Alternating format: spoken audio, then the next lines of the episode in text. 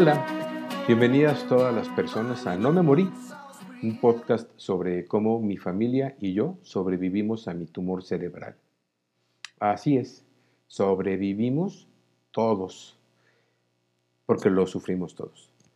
Eh, soy Federico Sayas Millán, yo tenía el tumor y la mañana en que desperté después de terminar mi última ronda de quimioterapia, mientras mi familia celebraba chidísimo, yo no sabía qué iba a hacer con mi vida.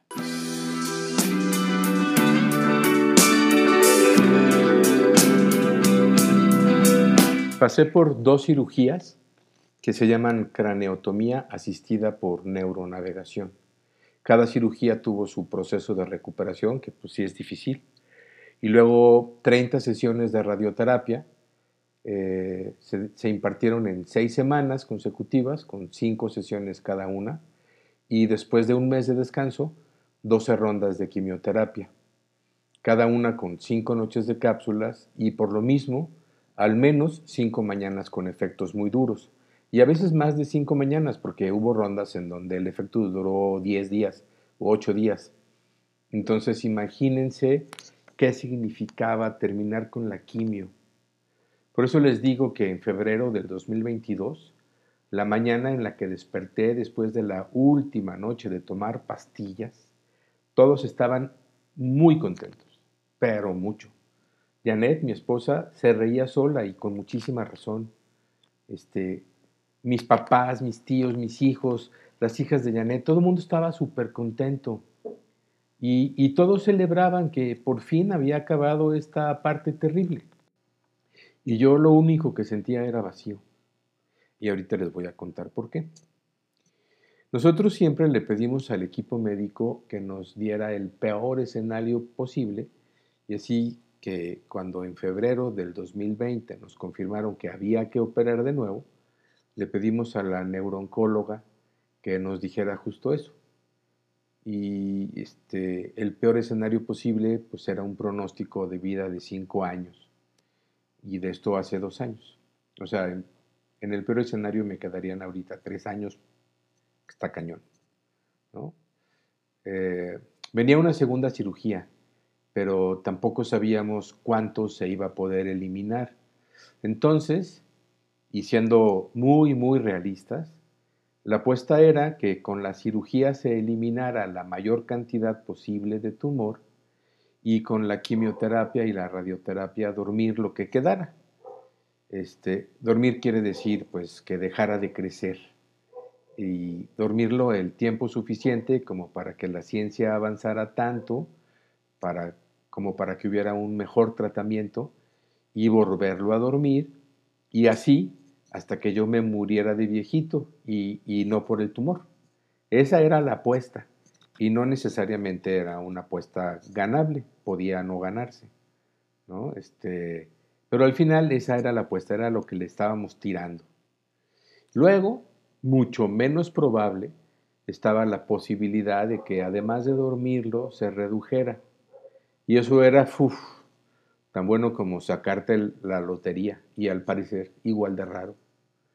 Este, y esto siempre nos lo dijeron con muchísima honestidad, pero sonaba muy bien, sobre todo cuando después de la cirugía este, supimos que se había podido remover más o menos el 60% del tumor, lo que equivalía aproximadamente a 10 centímetros cúbicos, que a mí me parece un montón de, de cerebro. Y cuando estábamos por iniciar la radioterapia en diciembre del 2020, la radiooncóloga nos planteó los mismos escenarios, ¿no? Es difícil este, que se reduzca, pero puede pasar, le tiramos a que se detenga, pero agregó uno más que mencionó porque sentía que era su responsabilidad, de hecho así nos lo dijo, y este escenario nuevo es, hay registrados algunos casos rarísimos en los que el tumor desaparece por completo.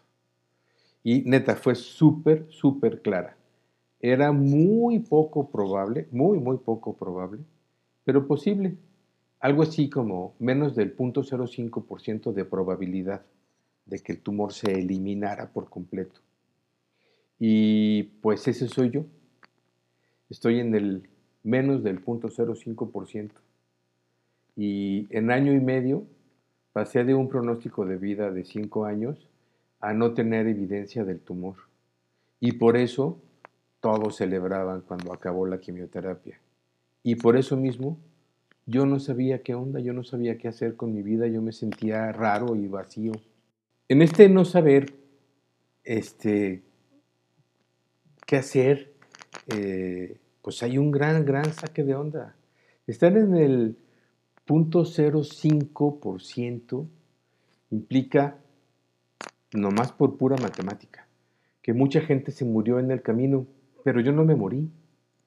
Y la verdad es que quería saber por qué no desde un punto de vista médico, sino ¿para qué me quedé? Tenía una certeza, me quedé para algo. No me morí por alguna razón que va más allá de la ciencia y el muchísimo amor y la disciplina y la fuerza de voluntad que se pusieron para que yo no me muriera. Es un porcentaje súper chiquito y pues me quedaba claro que que no me quedé nada más para seguir viviendo como vivía antes, o, nada más para seguir haciendo marcas y campañas de publicidad, aunque me guste mucho, o para disfrutar la vida y, todas esas cosas lindas que por supuesto que hago, este, o sea, disfruto la vida y todo esto, y que está padrísimo poder seguirlo haciendo. y bueno, claro que es fácil, sobre todo desde afuera, decir que hay que ver cada amanecer y cada día como una nueva oportunidad para volver a nacer. Y sí, este, toda esta parte romántica, sí, claro que sí, pero debería haber un propósito, debe haber un propósito. Lo que iba agarrando la onda y asentando la enorme, enorme idea de, del regalo de quedarme, pues yo de verdad tenía una sensación y una emoción muy rara, era como un silencioso vacío. Eh, por ejemplo, mi esposa hizo una cena en un restaurante italiano con nosotros dos y sus hijos para celebrar que ya habíamos terminado la quimio y para agradecerles a sus hijos todo el apoyo y todo el cariño que nos dieron. En especial a ella, porque de verdad se la rifaron, dándole fuerza y dándole apoyo y dándole cariño, porque definitivamente no habría podido hacerlo sola. Y en la cena, entre risas y brindis, yo estaba callado. Sí, estaba muy contento, muy, muy contento. Nomás que no sabía qué hacer. De hecho, esa era mi pregunta. ¿Qué se hace con esto? ¿Qué se hace cuando tienes un pronóstico de vida de cinco años y se logra el escenario más microscópico posible en el que tu tumor desaparece y sigues vivo? ¿Qué se hace cuando saber esto significa también saber que mucha gente no sobrevivió? Desde que empecé el tratamiento, desde la cirugía o desde que se, se dio el diagnóstico, hubo este, personas con una condición parecida a la mía que murieron y que van a seguir muriendo y eso lo sé perfectamente.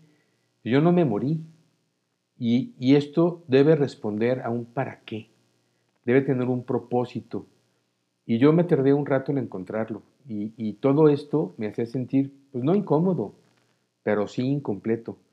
Es un poco paralizante.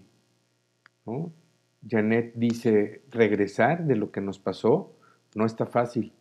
Y a lo mejor viéndolo desde afuera, desde alguien que no está, eh, que no tiene o no tuvo una situación como la nuestra, este, es incomprensible, pero pues así es. Entonces, como les digo, es paralizante. Entonces empecé, para romper la parálisis y agarrar un poco la onda, por lo más simple que es la vida cotidiana. Eh, los pequeños hábitos, las microrutinas que dan certeza. Eh, si no sabía para qué me quedé, pues había cosas que sí sabía, ¿no? Como despertarme temprano, a la misma hora, para salir a caminar. Eh, meditar todos los días, practicar Chinan Chikun todos los días, tener un horario de trabajo, aunque no haya trabajo, o haya poco trabajo, ponerme un horario y hacer todo el tiempo este, pues cosas, ocuparme en algo, eh, ordenar mi oficina. Y en estas rutinas, en estas rutinitas, empecé a sentir calma y a tener certezas y, y a encontrar un para qué, un propósito. Ya encontré más, pero les voy a compartir uno, que es compartir esta experiencia y lo que aprendimos mi familia y yo. Y por eso el podcast se llama así, No me morí, un podcast sobre cómo mi familia y yo sobrevivimos a mi tumor cerebral. Em, y aquí vamos a practicar lo que hemos hecho nosotros nada más. ¿no? Casi desde que salí de la cirugía tenía la intención de hacer algo este, para compartir lo que estaba viviendo, lo que estaba sintiendo, eh, lo que estaba viendo. Fue un proceso súper intenso, físico, clínico, espiritual, energético. Pasaban muchas, muchas cosas que parecían increíbles, pero que era evidentísimo que sí estaban pasando, como mi recuperación física, por ejemplo. Había diferencias prácticamente de, la noche a la mañana, o sea, de cómo estaba en la noche a cómo despertaba, había diferencias evidentes y, grandes, ¿no? Y yo quería compartirlo, yo quería compartir lo que me estaba pasando, lo que, lo que estábamos haciendo en la casa, mi familia este, y yo mismo, pero no sabía cómo. Entonces, tanto mi neurocirujano como mi neurooncóloga y mi rehabilitadora física, que son súper buenos, súper, súper buenos, este, me decían que, pues sí, sería muy bueno que yo pudiera compartir eh, cómo me estaba yendo y qué pasaba con mi familia y la visión y la vivencia de mi esposa y cómo nos acompañábamos y nos hacíamos fuertes juntos. Yo tenía el dolor, ¿no? la cirugía, la radio, la quimio encima, pero ella tenía el miedo y la preocupación de cómo cuidarme con todas las cosas horribles que podían pasar. Y además de su dolor y de su miedo, estar atenta a los signos y a los indicadores de peligro que nos compartieron o nos indicaron, pues, eh, tanto la radio este, oncóloga como la, la eh, neurooncóloga, ¿no? Y cuando empezar, eh, cuando empecé, perdón, a pensar en serio, en serio, en hacer este podcast, que fue en marzo de 2022, ya que habíamos terminado la, la quimio, este, después de estas microrutinas que me empezaron a dar certeza, dije, pues el podcast, sí voy a hacer el podcast. Entonces cuando empecé a tomar en serio esto, empecé a sentir paz. De verdad, se los juro que creo que esto es uno de mis propósitos de vida, compartir mi experiencia, compartirles a los pacientes que están en una situación como la que viví, pues qué pasó, qué viví, qué sentí, qué hice. No es un tema de optimismo tipo, si yo pude, tú también vas a poder. Y no, porque la verdad yo no puedo decirte si vas a poder. Pero yo pude y yo sentí mucho miedo y mucho dolor y mucho cansancio, incertidumbre, confusión, pero la neta es que no me rendí. Yo tenía siempre súper presente el propósito de vivir y todas estas cosas que pasaron, todas estas vivencias, todos estos momentos, algunos extraordinarios, increíbles y otros horrorosos, es lo que voy a compartir aquí. Eh, no soy productor de audio, estoy grabando en mi compu con un micro normal y editando con un programa casero, por eso soy en ruiditos y todo, pero lo estoy haciendo de la mejor manera posible porque quiero que este primer episodio salga en el mes de mayo que es el mes de la conciencia de los tumores cerebrales. ¿no? Go Gray in May. Eh, para hacer este, este episodio hice algunos ensayos para que saliera bien y claro que me da miedo y claro que me pongo nervioso. Eh, muy probablemente en algún episodio, de hecho hace rato pasó, se me quiebre la voz porque la enormidad de lo que se siente cuando estás en presencia de la muerte, pues de tu propia muerte y luego ya no, ya no estás en presencia de la muerte, sino estás en presencia de la vida, es muy difícil de describir. Entonces, pues seguramente me voy a quedar callado de repente con un nudo en la garganta y luego voy a editar como pueda, porque la verdad sí soy súper chillón y después de de esta experiencia soy todavía más chillón. Em, y pues así va a ser el, podcast, platicado y con mucha, mucha honestidad. Este, nosotros no somos médicos y hablo en plural porque prácticamente todos lo vivimos juntos, mi esposa y yo. Este, no es una vivencia solo personal. Entonces, no somos médicos, no somos expertos, este, al contrario, este, somos, pues, fuimos aprendiendo sobre la marcha y este es nada más nuestro camino, ¿no? Y vamos a compartir lo que vivimos, lo que sentimos nosotros. Y si les sirve, está increíble y está maravilloso. Y es un poco la intención del podcast. Este, este podcast está dirigido a los pacientes, ¿no? Eh, ¿Qué se siente? ¿Qué pasa?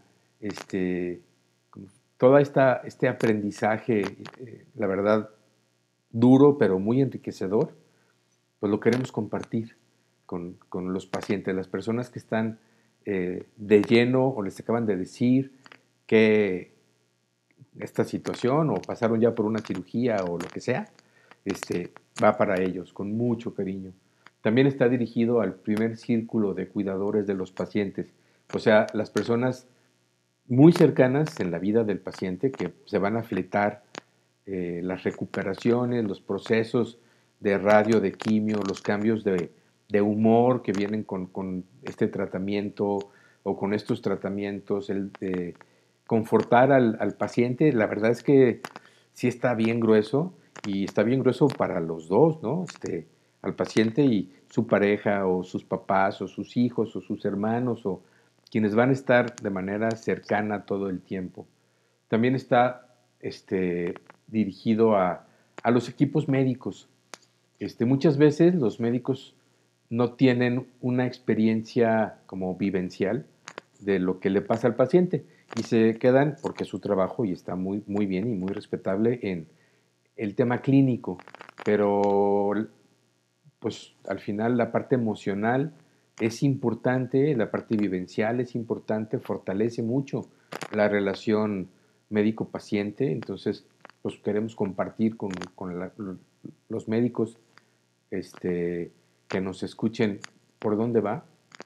Y pues en general a cualquier persona que esté pasando por un momento así gacho, como el que vivimos aquí en la casa, y en una de esas, aunque no tengan un problema tumoral, puede ser que escuchen algo y digan, ay, me acaba de caer el 20, estoy entendiendo algo. Esto que acaban de decir aquí en el podcast hace que entienda una situación de mi vida.